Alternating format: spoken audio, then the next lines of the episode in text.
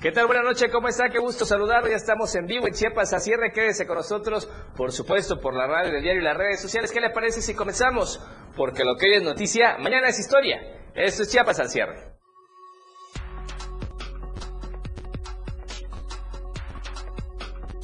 Combate naval.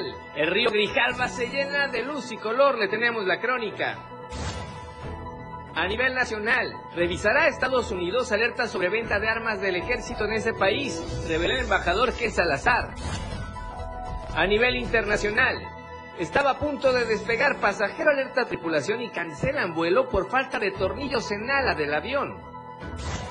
La tendencia del día en Chiapas al cierre, aumento al pasaje y a nivel nacional, Torreón, Lenin vive feliz lunes son los temas esta noche. Lo que hoy es noticia mañana ya es historia.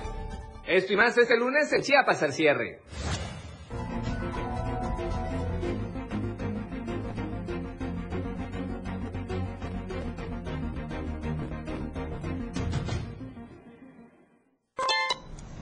Nuevamente, ¿cómo está? Qué gusto saludarlo. Muy buena noche. Gracias a usted que está en sintonía y frecuencia con nosotros, que nos ve por las plataformas digitales, que nos escucha por la radio del diario. Quédese porque tenemos obviamente todo lo más importante, como siempre le decimos, de Chiapas, de México y el mundo. Ya estamos a su disposición, por supuesto, en las diferentes plataformas digitales. Conéctese, comuníquese, compártanos, háganos llegar sus mensajes. Recuerde todos los días de lunes a viernes, su servidor Efren Meneses le informa en la noche de la mejor, de la mejor manera. Que tenga un excelente inicio de semana y vamos precisamente a comenzar. Le vamos a poner a su disposición las cuentas y las plataformas digitales para que usted esté muy pendiente y por supuesto en conectividad con nosotros. Vamos a la cuenta de ex antes Twitter. Estamos en Diario Chiapas para que nos pueda ver, compartir, comentar y además participar en la encuesta de esta semana. Si lo prefiere Instagram, la cuenta es Diario de Chiapas Oficial a su entera disposición. Siempre hay información útil, práctica, amena para usted. Si quiere los videos, obviamente sígalos, estamos en TikTok, Diario de Chiapas, es muy fácil ubicarnos para tener toda la información oportuna. Y por supuesto, contigo a todos lados en la radio del diario 97.7 de frecuencia modulada acá en Tuxtla Gutiérrez, San Cristóbal de las Casas, Chiapa de Corzo que ya está cerrando su feria, Venustiano Carranza, su Chiapa, San Fernando, en fin, muchos lugares de la zona metropolitana de los Altos.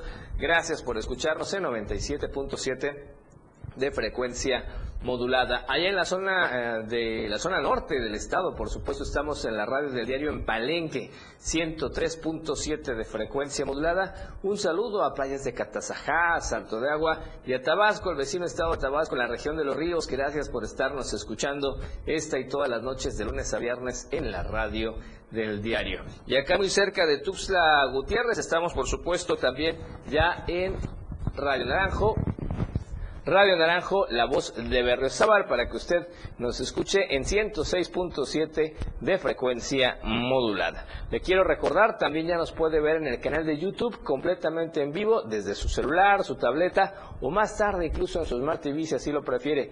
Diario de Chiapas TV es el canal al que usted se debe suscribir y obviamente ahí estamos con la información. Le aparece la campanita, la notificación de que ya estamos transmitiendo en vivo y se acerca con nosotros nada más con un clic.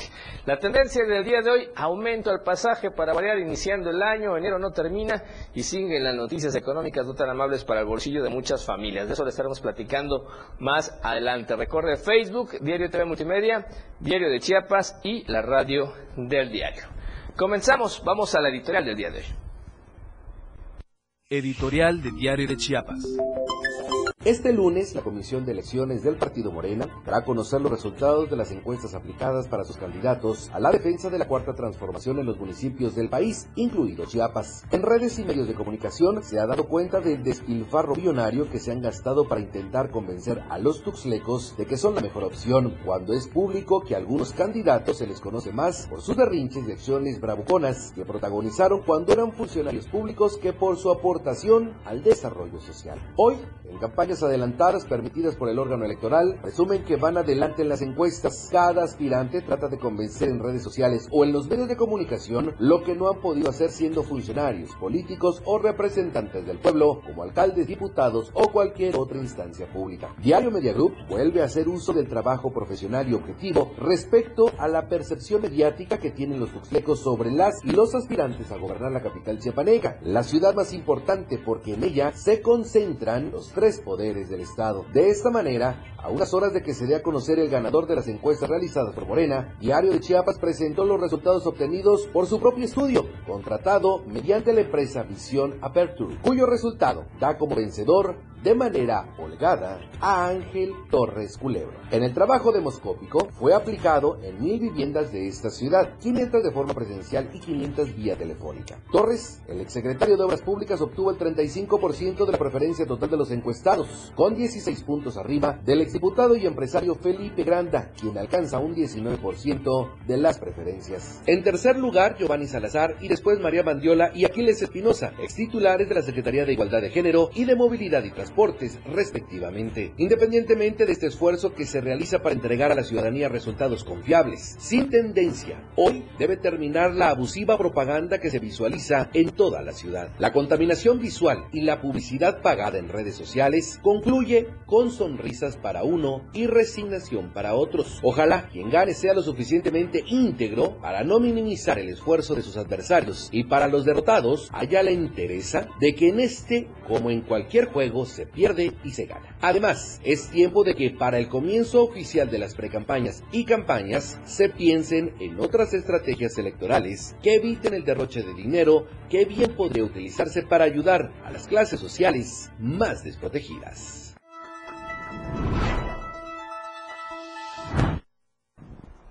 Ahí está la editorial de hoy. Sí, efectivamente, día importante para esperar ya los resultados en cada uno de los municipios por estos comités municipales de la defensa de la Cuarta T, que serían obviamente los aspirantes por este partido y tal vez por esas coaliciones para las presidencias municipales y también para las diputaciones. Vamos a comenzar con las noticias y bueno, vamos con temas amables porque decíamos Chiapa de Corzo, donde nos escuchan muy bien en la radio del diario, está terminando ya su fiesta, su feria grande de Chiapa de Corzo de este 2020 y este fin de semana, sobre todo el día de ayer, pues se llevó a cabo el tradicional combate naval, donde el colorido y la alegría estuvieron sobre las aguas del río Grijalva. Vamos a conocer la crónica.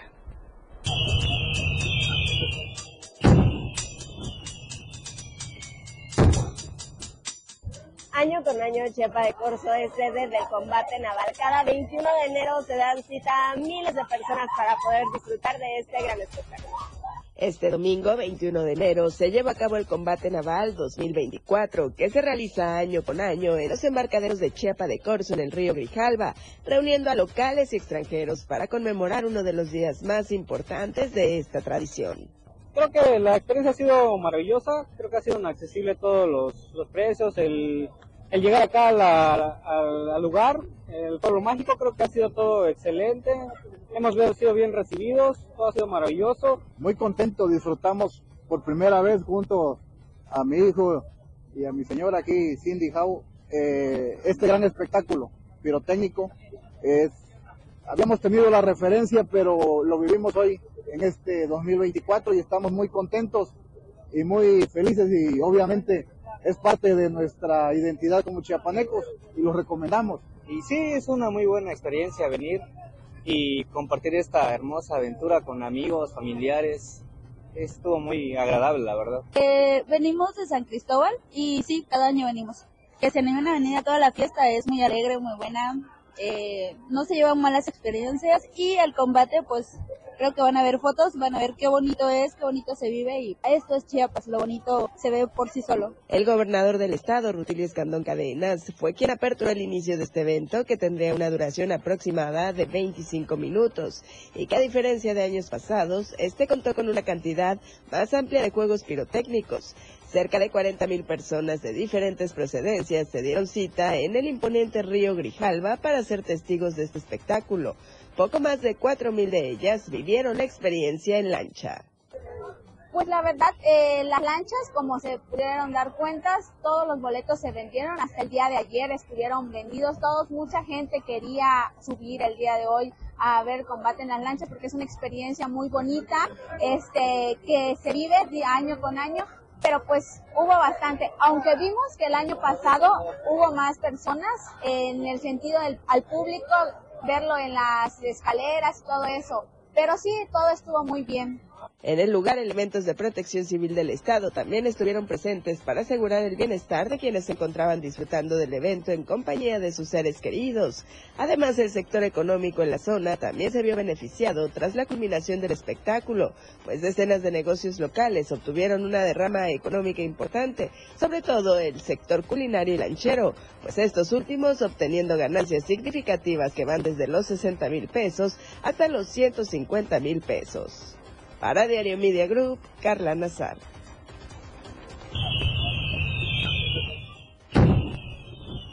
Imagínense, 40 mil personas estaban ayer en Chiapas de Corso disfrutando del combate naval. Y vamos a otros temas. Lamentablemente se registró este fin de semana un accidente con migrantes para variar. El reporte es de Javier Mendoza.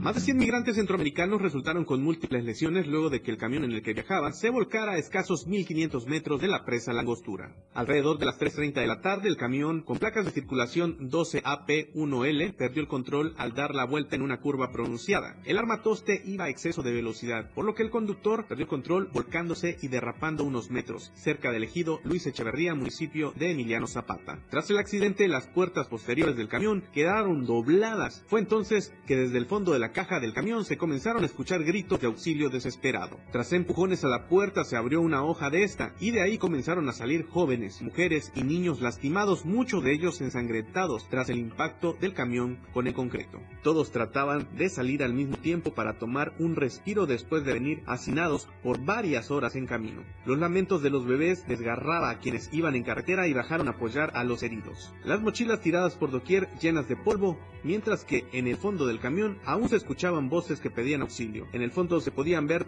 dos ventiladores que tras el impacto fueron los que golpearon a los migrantes. Jovencitas sangrando mientras pedían ayuda lloraban asustadas por el brutal accidente, mientras que los que se sentían mejor tomaron la decisión de irse del lugar. Los testigos del siniestro pidieron el apoyo a Protección Civil, quien de inmediato activó los protocolos de emergencia, enviando los servicios de emergencia por tierra y aire. Para Diario Media Group, Francisco Mendoza. Qué lamentable caso. Veamos las imágenes, le platicamos a los amigos que nos escuchan en radio, la desesperación de la gente. Imagínense, estas imágenes son cuando recién acababa de pasar este accidente. Todos los días vemos a bebés, a niñitas, a niñitos. Obviamente ellos buscan una mejor calidad de vida. Pero bueno, muy, muy difícil esta situación. Vamos a corte comercial. El primero de esta noche regresamos con más acá en Chiapas al cierre. Vamos a seguir hablando de este tema también. Esto es Chiapas al cierre. 97.7 FM, XHGTC, Radio en Evolución Sin Límites. La radio del diario, contigo a todos lados. Las 7 con 14 minutos. Para tener el México que queremos, hay que decidir. Y para poder decidir, debemos participar. Recuerda que si cambiaste de domicilio, ahora puedes formar parte de las decisiones de tu nueva comunidad. No olvides actualizar tu INE. Tienes hasta el 22 de enero. Haz tu cita en Inetel 800-433-2000 o en INE.mx. En estas elecciones, con INE, participo. INE.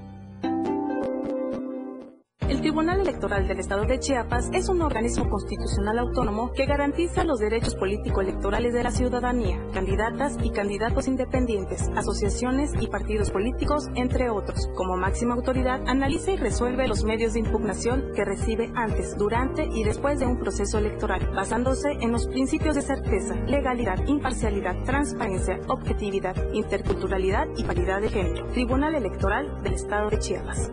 Habla Eduardo Ramírez. Hace 200 años, el pueblo de Chiapas decidió unirse a México. Ahora es tiempo de una nueva era para Chiapas, porque las becas son fundamentales para que los jóvenes se desarrollen plenamente. Es tiempo de creer y apostar todo por nuestra juventud.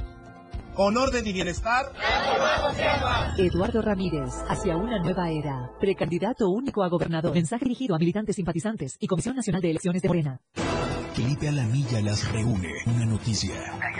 Una denuncia. Lunes, miércoles y viernes, de 10 a 11 de la mañana por la radio del diario. Denuncia pública. El espacio en radio para que su denuncia sea escuchada, para que su voz tenga eco. 97.7. Contigo, a todos lados. 97.7 FM, XHGTC, la radio que quieres escuchar. Contigo, a todos lados. Aquí escuchas un concepto que transforma tus ideas. La radio del diario 977. Una programación que va más allá de un concepto radiofónico 977. La radio que quieres escuchar. La radio del diario 97.7 FM. Toda la fuerza de la radio está aquí. La radio del diario 97.7 FM. Contigo, a todos lados. Evolución sin límites. Nosotros no ponemos música. Nosotros tocamos la música que quieres escuchar. Tenemos para ti una programación con alto contenido las 24 horas del día. 97.7 FM. Contigo, a todos lados. Transformando ideas. Las noticias llegan ahora. Noche de lunes, gracias por estarnos escuchando en la radio del diario, también por estarnos viendo en las plataformas digitales. Y un saludo especial a la gente que ya nos está viendo en el canal de YouTube, Diario de Chiapas TV. Es el canal para que usted se suscriba y véanos incluso en la comunidad de su casa, en su Smart TV más tarde, para que pueda aprovechar esta oportunidad. Siempre la más alta calidad de resolución en video y usted pueda disfrutar. Por lo pronto, ¿qué le parece? Estamos haciendo un pequeño recorrido para ver cómo está el tráfico vehicular esta noche. Resulta que siendo las 7.17 acá frente a Plaza Sol, la Quinta Norte bastante saturada de oriente a poniente. El, el, carril contrario libre de toda carga, así es que puede circular sin preocupación. Por favor, maneje con cuidado, vaya con paciencia, utilice el cinturón de seguridad para evitar los incidentes.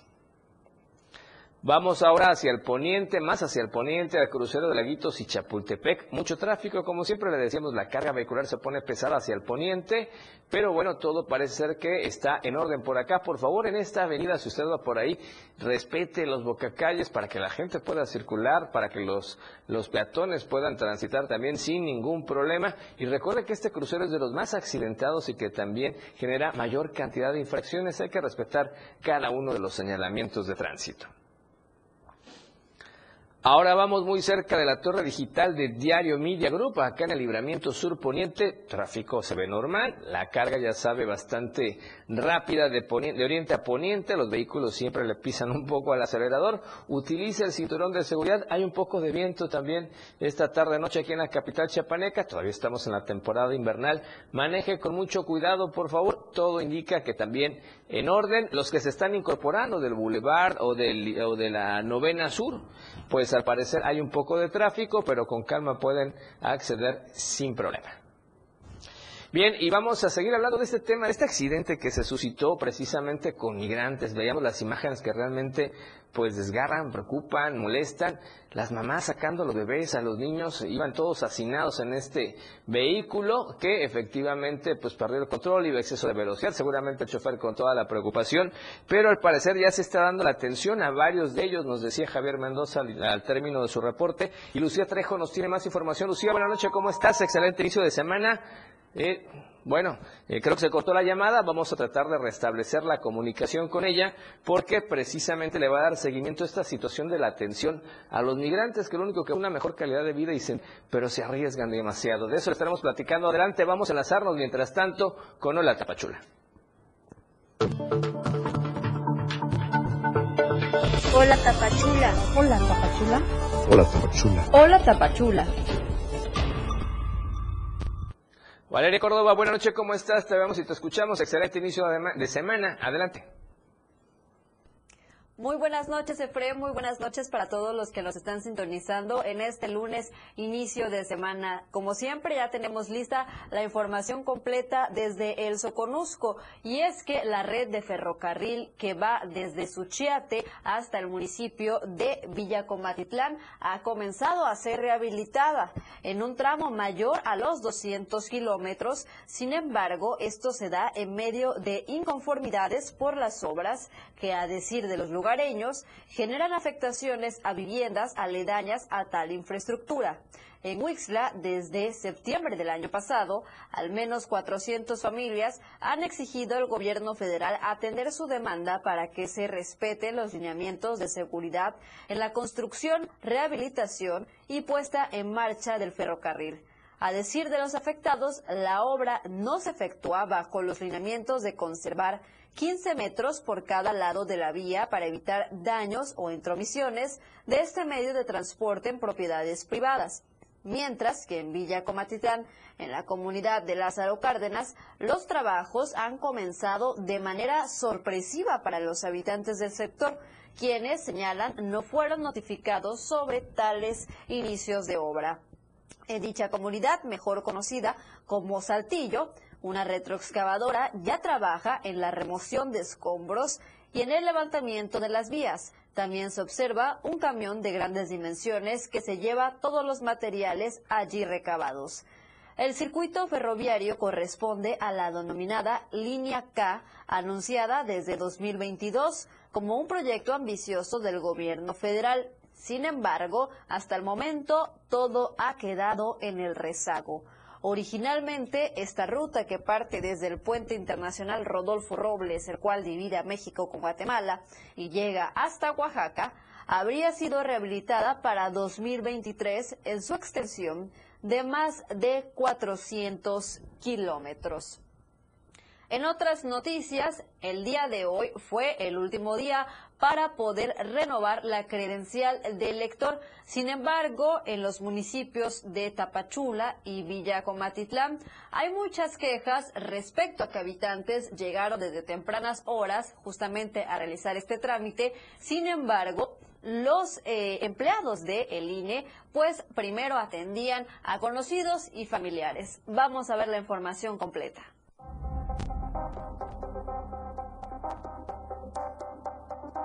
Largas horas de espera son las que han tenido que soportar los ciudadanos de la región de Soconusco para tramitar su credencial de elector en el Distrito 12 con sede en Tapachula y Distrito 13 en Huehuetán. Luego que se diera a conocer que este 22 de enero se vence el plazo para trámites de inscripción al padrón electoral, cambio de domicilio, corrección de datos o reemplazo por vigencia. Habitantes manifestaron su molestia, pues aseguran que aunque llegaron temprano para solicitar su ficha de trámite, la espera fue constante, debido a que presuntamente en esta institución continúan con las prácticas tradicionales de atender primero a sus familiares y conocidos, sin importar que hayan ciudadanos que acudan temprano a solicitar su turno. Los habitantes dicen que es aceptable cuando se tratan de adultos mayores, embarazadas o discapacitados. Sin embargo, señalan que incluso ni a ellos se atendieron luego, pues al menos en Tapachula y Huehuetán, algunos funcionarios atendieron primero a sus conocidos, haciendo esperar al resto de la población. Esperan que las autoridades electorales sean imparciales, como lo establecen los principios rectores del Instituto Nacional Electoral pues tal parece que los conflictos de intereses se siguen haciendo presente, incluso para tramitar credenciales de elector en esta región. Diario TV Multimedia Tapachula.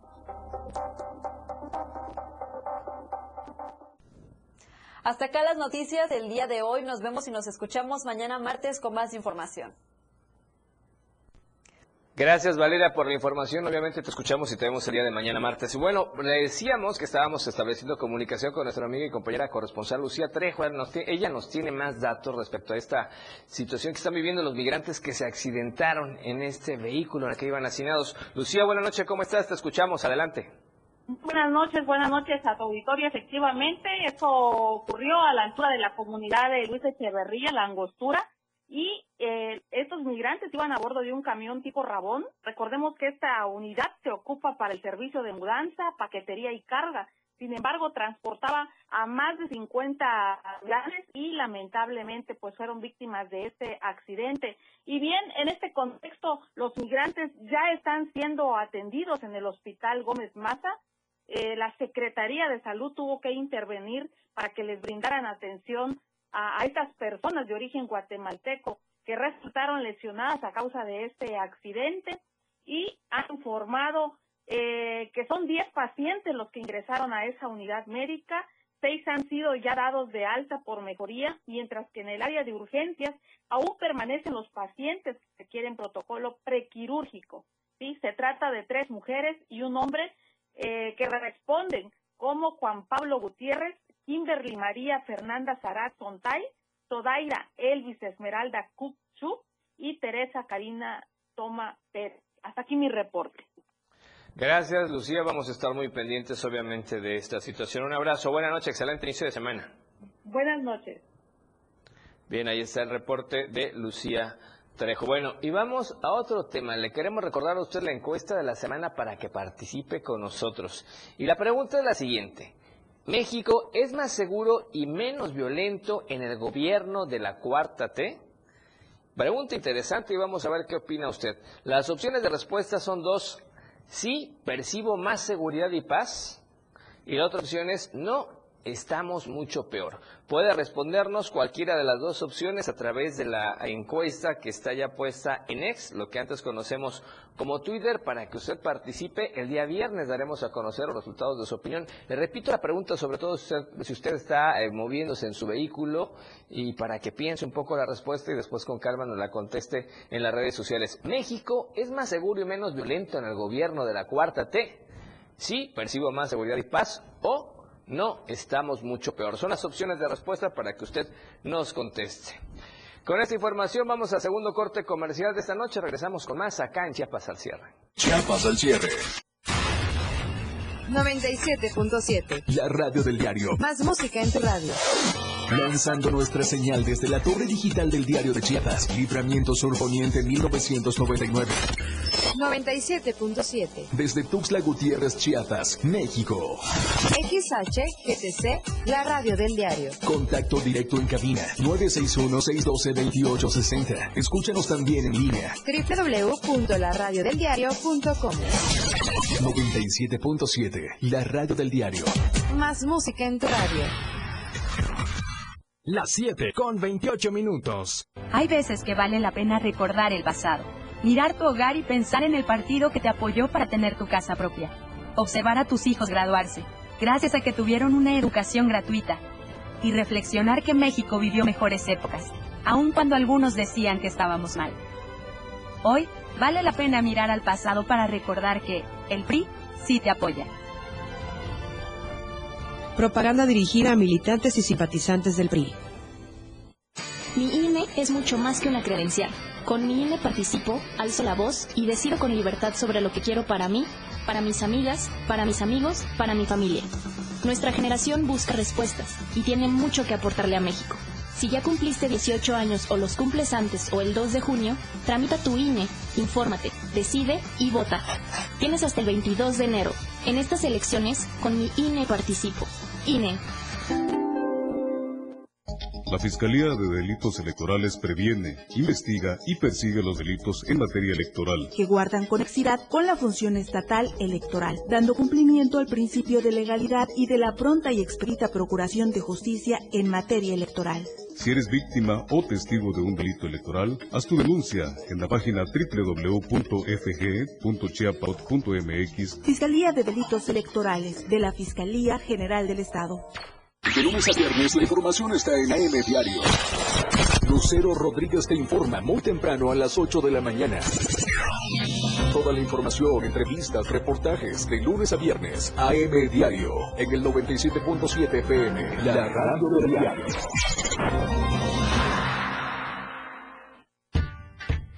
Una programación que va más allá de un concepto radiofónico. 97.7. Toda la fuerza de la radio está aquí. La radio del diario 97.7 FM. Contigo, a todos lados. Evolución sin límites. Nosotros no ponemos música, nosotros tocamos la música que quieres escuchar. Tenemos para ti una programación con alto contenido las 24 horas del día. 97.7 FM. Contigo, a todos lados. Transformando ideas. Qué bueno que siga con nosotros en Chiapas al cierre. Si nos acaba de sintonizar, está escuchando 97.7 de FM acá en Tuxtla Gutiérrez, San Cristóbal de las Casas y zona metropolitana, 103.7 de FM allá en Palenque, la zona norte de Chiapas y por supuesto también en 106.7 de FM en Radio Naranjo, la voz de Berriozabal. Y ahora, ¿qué le parece si nos vamos con toda la información de las notas nacionales con Alejandra Domínguez? ¿Qué tal? ¿Cómo están? Muy buenas noches. Muy buenas noches, Efren. Los saludo con mucho gusto desde la Torre Digital de Diario de Chiapas en este lunes 22 de enero. Soy Alejandra Domínguez. Bienvenidos a la Información Nacional. Una familia regresaba a casa cuando los chocó un tráiler y murieron los cuatro pasajeros en Veracruz. Si les parece, vamos a la información. Un accidente se registró en la carretera Vereda, Barra de Palmas, en Veracruz, a la altura del municipio Vega de Alatorre, pocos metros después de la caseta ubicada en Nautla.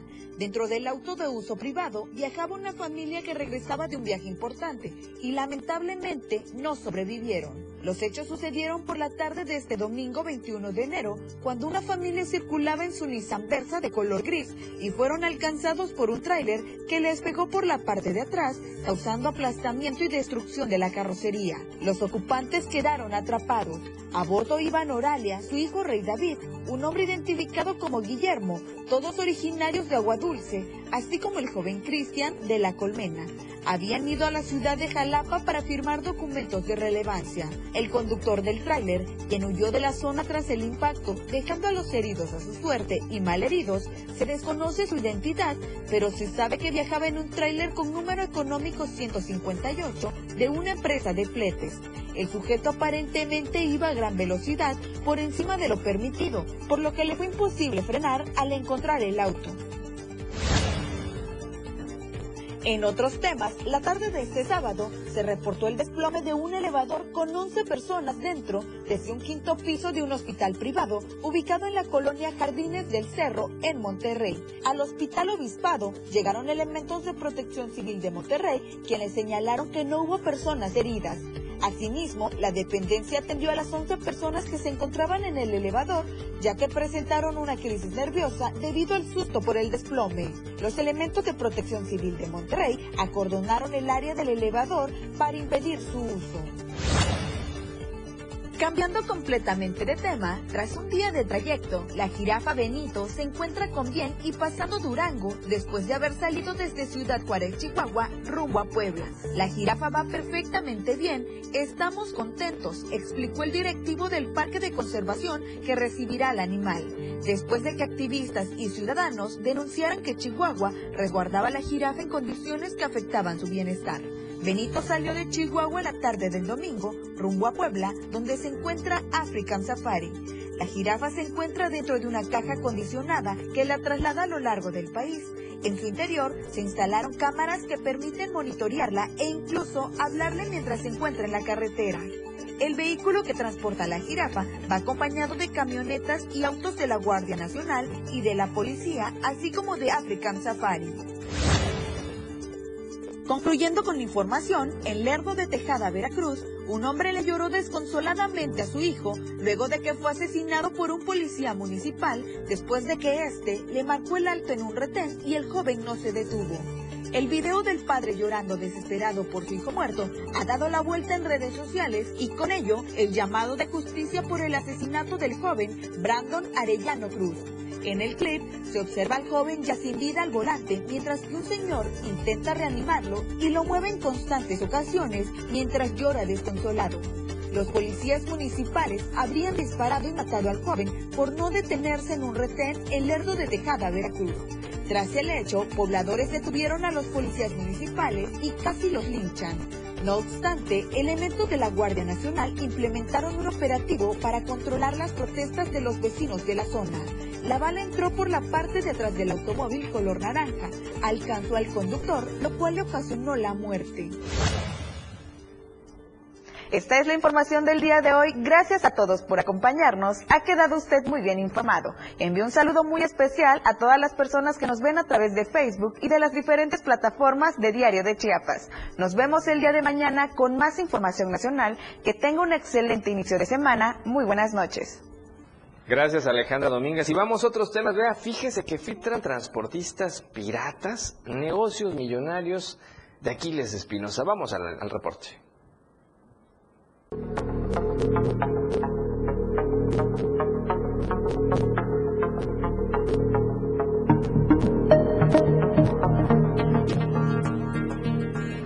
Filtran transportistas piratas negocios millonarios de Aquiles Espinosa. Los actos de corrupción en la Secretaría de Movilidad y Transporte, bajo la dirección de Aquiles Espinosa García, ya se empezaron a ventilar al más alto nivel.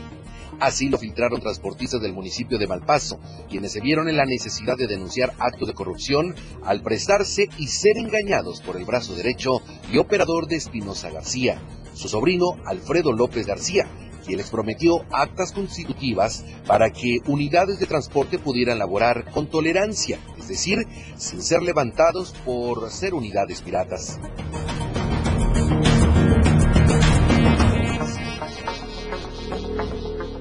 A través de una conversación telefónica a la que Diario de Chiapas tuvo acceso, se pudo constatar que la dependencia que encabeza Espinosa García daba asesoramiento legal a transportistas piratas para poder circular en la entidad, esto bajo la entrega de recursos. Sea marcar la. Pues es que, es que a mí me urge saber y quiero ver los avances, licenciado. Para eso le pagué. Yo le pagué a usted 45 mil pesos Bueno, para no ver ningún avance. se te regresa tu dinero. Pues O sea, yo quiero hablar con Vidal porque con Vidal fue que hice yo convenio, no contigo, José. Eh, es que conmigo, yo, usted, con usted se, usted se sentó a hablar conmigo cuando yo le pagué. Sí, yo llevé a, mira, Fausto, yo llevé a Fausto. otras personas para que me creyera a mí y que no me que no me pagara a nosotros, que le pagara a usted. A ver, Fausto, en eso, pero yo no sé que ya cambiaron de directiva. En la conversación de más de cinco minutos, se reconoce al sobrino de Aquiles Espinosa de tener una discusión con Fausto N., un transportista de Malpaso, quien le reclama por incumplir con un convenio para que su cooperativa de transportistas tuviera la libertad de trabajar bajo la legalidad. Yo mandé, el delegado sabe allá y se ha contactado con la gente que trae Vidal y ya están a pronto de hacer el convenio directamente con las personas para que ya entren a trabajar. Por eso a mí Es- me sorprende que tú Es me que llames esa- a mí. Mira, ese concepto usted nos lo dice siempre. Yo las veces que hablo con usted siempre. ¿Qué me ha dicho? La próxima semana comienza a trabajar. Yo ya llevo dos, casi dos años por pagar el carro. A ver, a ver, Fausto, pero no, ha- no ni siquiera he visto a Vidal. De esta forma, es como se da a conocer el modus operandi de Aquiles Espinosa y su familia, para beneficiarse de la institución encargada de vigilar el buen funcionamiento del sector transporte. Por tanto, se evidencia cómo Alfredo López García, sobrino del exsecretario, opera para enriquecerse con el pirataje tolerado en solo una región del estado, obteniendo cantidades millonarias de manera mensual a través de la Secretaría de Movilidad y Transporte.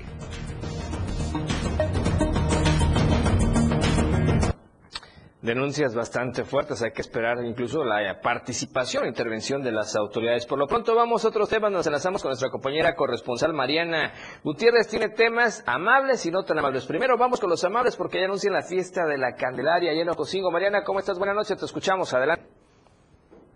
Buenas noches. En la región de Selva, en donde este domingo cientos de habitantes de la cabecera municipal de Cocingo se dieron cita a las afueras de la, parro- la parroquia San Jacinto de Polonia para realizar un recorrido eh, colorido y anunciar con esto el inicio de la Feria de la Candelaria, una de las fiestas más importantes del municipio de Cocingo y la cual contará con la presencia de artistas de talla nacional e internacional, así como eh, ferias gastron- gastronómicas y también la feria del queso que no puede faltar en estas festividades.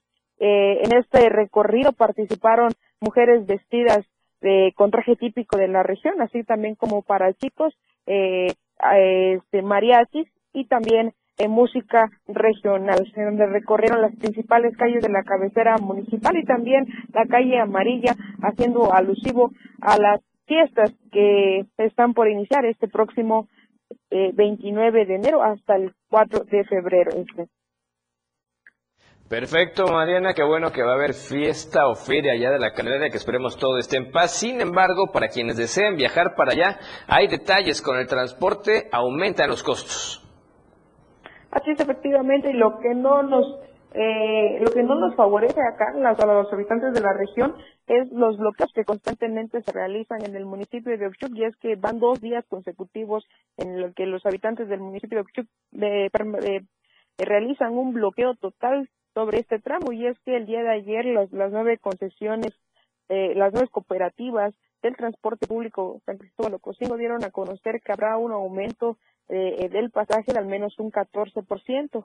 Los, los taxis que estaban cobrando 110 pesos incrementarán su valor a un costo de 125 pesos, mientras que la ruta eh, esté libre de Ocosingo a San Cristóbal. Sin embargo, cuando exista bloqueo en Ochuc y tengan que realizar eh, un recorrido por la vía de Huaquitepec, el costo aumentará a 200 pesos y por la vía de Chanal aumentará a 180 pesos. Esto es un aumento excesivo para los habitantes que, quienes viajan constantemente hacia la ciudad de San Cristóbal de las Casas, ya sea por cuestiones médicas, gestiones, asuntos familiares o otras cosas, señalando que hay personas que solo están, eh, solo viajan hacia la ciudad de Tuxtla, San Cristóbal de las Casas con eh, dinero limitado y estas eh, tarifas que están aumentando, sin duda, pues es un golpe a la economía familiar. Sin embargo, es preciso señalar que no existe la Secretaría de Comunicación y Transporte que pueda eh, poner orden a los precios que, que están realizando las cooperativas. Pues gracias por el dato, Mariana. Vamos a estar muy pendientes y ojalá reflexionen por estos costos que afectan a la economía de muchísimas familias que tienen que moverse en toda la zona. Gracias, Mariana. Excelente inicio de semana. Vamos a corte comercial tercero de esta noche. Regresamos con más en Chiapas al cierre. Chiapas al cierre con Efraín Meneses. La transmisión de la radio es invisible. Aquí escuchas un concepto que transforma tus ideas. 97.7. Las 7 con 43 minutos. Síguenos en TikTok y descubre la irreverencia de nuestros conductores. Y por supuesto, el mejor contenido para tu entretenimiento. Arroba la radio del diario. 97.7 FM. Contigo a todos lados. Somos dignidad. Yo soy mis propias ideas. Tú eres tu identidad. Él es su autonomía. Ella es su voz. Nosotros somos un ambiente sano. Ustedes son su bienestar. Ellas son su acceso a la seguridad social. Porque somos nuestras libertades. Somos derechos vivos. Todas, todos y todes. Somos la Constitución. La Corte contigo. En los últimos cuatro años emitimos más de 771 recomendaciones gracias a la reducción en los tiempos de atención y sin aumentar el presupuesto, pues realizamos un esfuerzo sin precedentes para evitar dispendios, alcanzando resultados nunca vistos en la historia de la Comisión. Por ello, hemos dejado de ser la institución nacional de los derechos humanos más costosa y menos efectiva del mundo. Conoce nuestro modelo de defensa en cndh.org.mx.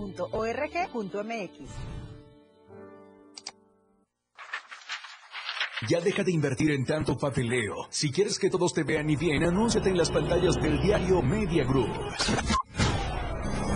Haz que tus ventas crezcan. Somos la mejor opción para tu marca. Anúnciate en las pantallas del diario Media Group y haz de tu venta un éxito. Contamos con pantallas LED de alta resolución. Contamos con el lugar ideal para anunciarte en Tuxtla Gutiérrez, Antorcha, Libramiento Surponiente, Boulevard Laquitos y Glorieta Plaza Sol. Comunícate al 961-225-6501 y al 961-296-1355. Anúnciate en las pantallas del diario Media Group y haz que tu venta sea todo un éxito, porque queremos verte bien. Entérate de lo que acontece a diario en Chiapas al cierre. Más música, más programas, mayor contenido. La radio es ahora 977. Contigo a todos lados. Aquí escuchas un concepto que transforma tus ideas. La radio del diario 977. La radio que quieres escuchar. La radio del diario 97.7 FM. Una programación que va más allá de un concepto radiofónico 977. Hoy es la radio. La radio, tu frecuencia 97.7 FM. Aquí escuchas un concepto que transforma tus ideas. La radio del diario 977. Bien, gracias por continuar con nosotros en Chiapas al cierre esta noche, noche de lunes, obviamente con toda la información. Y bueno, recuerde, hay que seguirnos cuidando porque usted bien sabe que efectivamente se han reportado más casos de COVID-19 en algunos estados ya desde hace una semana. Muchos hospitales estaban ya al 100%. Es importante tomar, tomar las medidas sanitarias nuevamente, como la vacunación y el autocuidado que nos comparte nuestro compañero Marco Alvarado.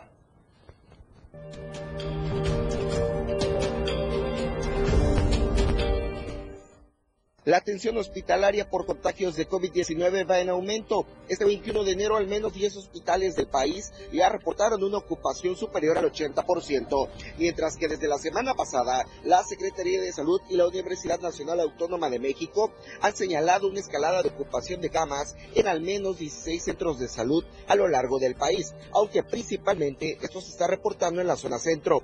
Con estos indicadores, todo apunta que será necesario reforzar el uso de cubrebocas, que ha demostrado ser efectivo en la prevención de los contagios por enfermedades respiratorias, evitar también las aglomeraciones y no abandonar la vacunación como una protección eficaz contra las complicaciones de salud que pueden causar los virus H1N1 y el SARS-CoV-2 causantes de influenza y COVID respectivamente. En el caso de la protección contra la influenza, el Instituto Mexicano del Seguro Social informó que entre el 16 de octubre de 2023 y la segunda semana de enero de 2024 ha aplicado el 79% de las 12 millones de vacunas previstas para la campaña invernal. En cuanto a la vacunación contra la influenza estacional, este instituto reportó haber aplicado ya 9.5 millones de dosis y se espera cubrir la totalidad antes del 31 de marzo. Como parte de la campaña invernal, también se aplica la vacuna contra el COVID-19 con una meta de 6.7 millones de dosis, por lo que se le pide a la población, sea o no derecho ambiente, a que acuda a las unidades del Seguro Social a recibir ambas inmunizaciones. Para Diario Media Group, Marco Antonio Alvarado. Bien, ahí está la información. Efectivamente hay que cuidarse porque como incluso nos reporta nuestro compañero Carlos Rosales a continuación, ya aumentan los pacientes con enfermedades respiratorias asociadas precisamente al COVID-19.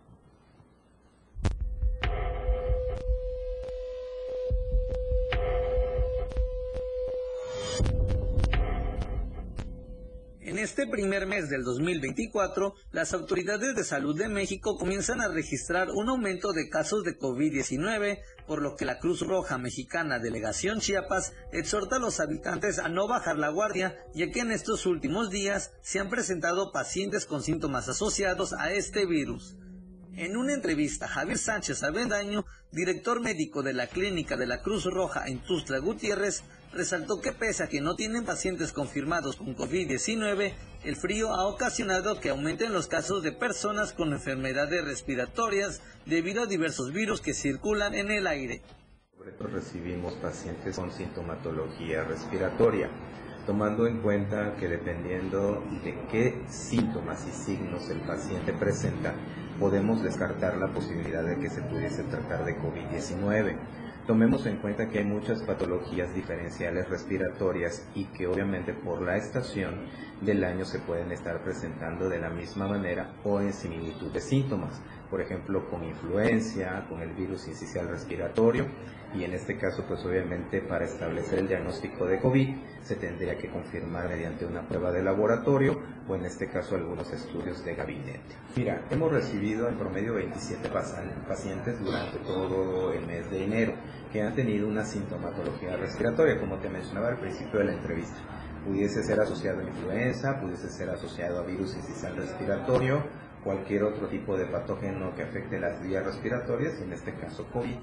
Recalcó que actualmente la sintomatología de COVID-19 es muy diferente a la que se conocía cuando inició la pandemia, ya que hay otros tipos de síntomas y además puede confundirse con la influenza o virus incitial respiratorio.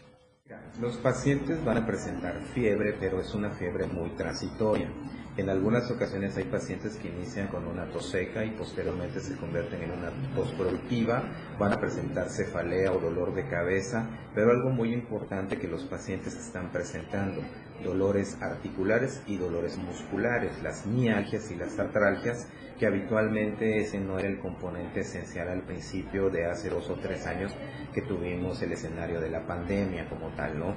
Entonces, por eso es muy importante que incluso a veces hay pacientes que muy pocas ocasiones van a presentar reinorrea o esa secreción nasal, eh, la situación clásica de los estornudos o en alguno de los casos ataque al estado general como ya mencionamos hace unos instantes. Por eso es muy importante que tomemos en cuenta estos síntomas para hacer un diagnóstico diferencial y sobre todo el abordaje del médico que vaya a, a realizar esa valoración, porque al principio pues obviamente todo puede ser confuso. ¿no? Para Diario Media Group, Carlos Rosales.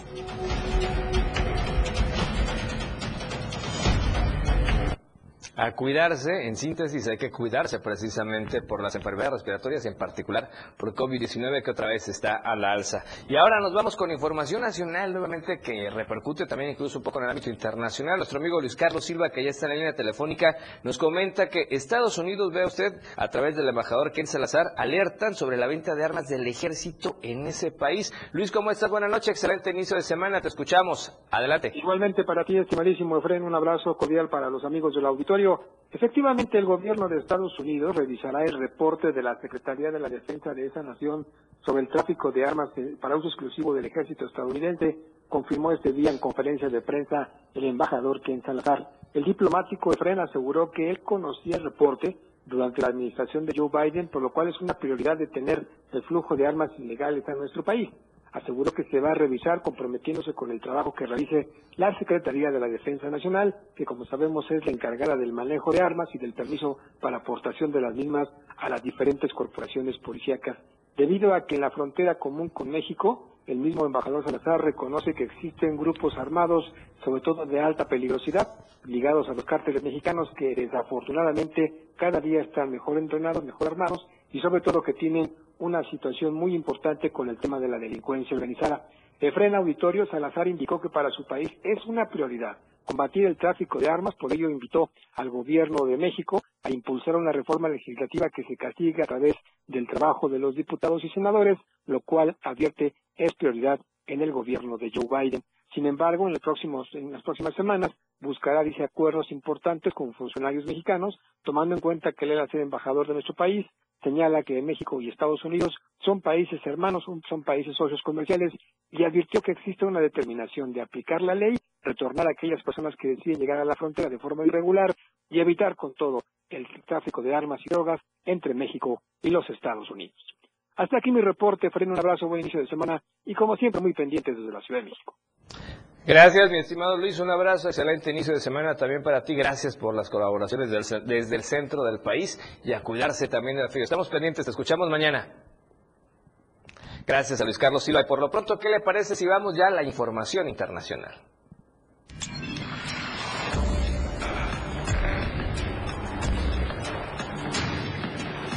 Internacional. Y vaya susto que se llevaron, fíjese, porque resulta que cuando se piensa que nada puede salir mal, resulta que se dan cuenta en momentos antes del despegue de un vuelo, imagínense ustedes estar en ese lugar, a un ala del avión le faltan cuatro tornillos. Y eso le ocurrió a un pasajero en el Reino Unido. El avión ya estaba por despegar, despegar, perdón, y él estaba viendo en la ventana cuando vio que le hacían falta cuatro tornillos al ala del avión. Imagínense el estrés, el miedo y el nervio. A través de redes sociales compartieron el video del momento en el que ingenieros en la terminal aérea se encuentran precisamente colocando las piezas faltantes usando un destornillador para apretarlas. De acuerdo con medios internacionales, esto ocurrió el 15 de enero. El, el pasajero británico Phil Hardy, de 41 años, se encontraba ya al interior de la aeronave cuando se percató de la falta de cuatro tornillos en un ala del vuelo BS-127. La aeronave perteneciente a la aerolínea Virgin Atlantic partía del aeropuerto de Manchester, en Reino Unido, con destino al aeropuerto internacional John F. Kennedy en Nueva York, en Estados Unidos, iban a cruzar el mar. Ante lo que ocurría, el hombre alertó a la tripulación, quienes llamaron inmediatamente al cuerpo de ingenieros para realizar una revisión de lo ocurrido. Poco después, cuando el personal ya estaba sobre la aeronave para llevar a cabo las correcciones correspondientes, el mismo Hardy grabó lo sucedido al respecto, la aerolínea señaló que la seguridad del avión, escuche usted, no estaba comprometida a pesar de la falta de piezas en una de las salas. Asimismo, el vuelo terminó por cancelarse finalmente para realizar una revisión adicional en toda la unidad, al tener como prioridad la seguridad de los clientes. Es que imagínese, ser un vuelo de más de ocho horas y saber que le hace falta unos tornillos al ala, pues yo no sé si usted se, animaría a quedarse en ese avión y cruzar todo el océano para saber si estaba en óptimas Así es que, por lo pronto, después de que se registrara, recordemos que esto también está ligado, después de que un avión de Alaska Airlines en pleno vuelo perdió una ventana y parte de la pared lateral, que fue captado incluso también por uno de los pasajeros de la aeronave. Y después de esto, recordemos que también inmovilizaron a los aviones Boeing 737.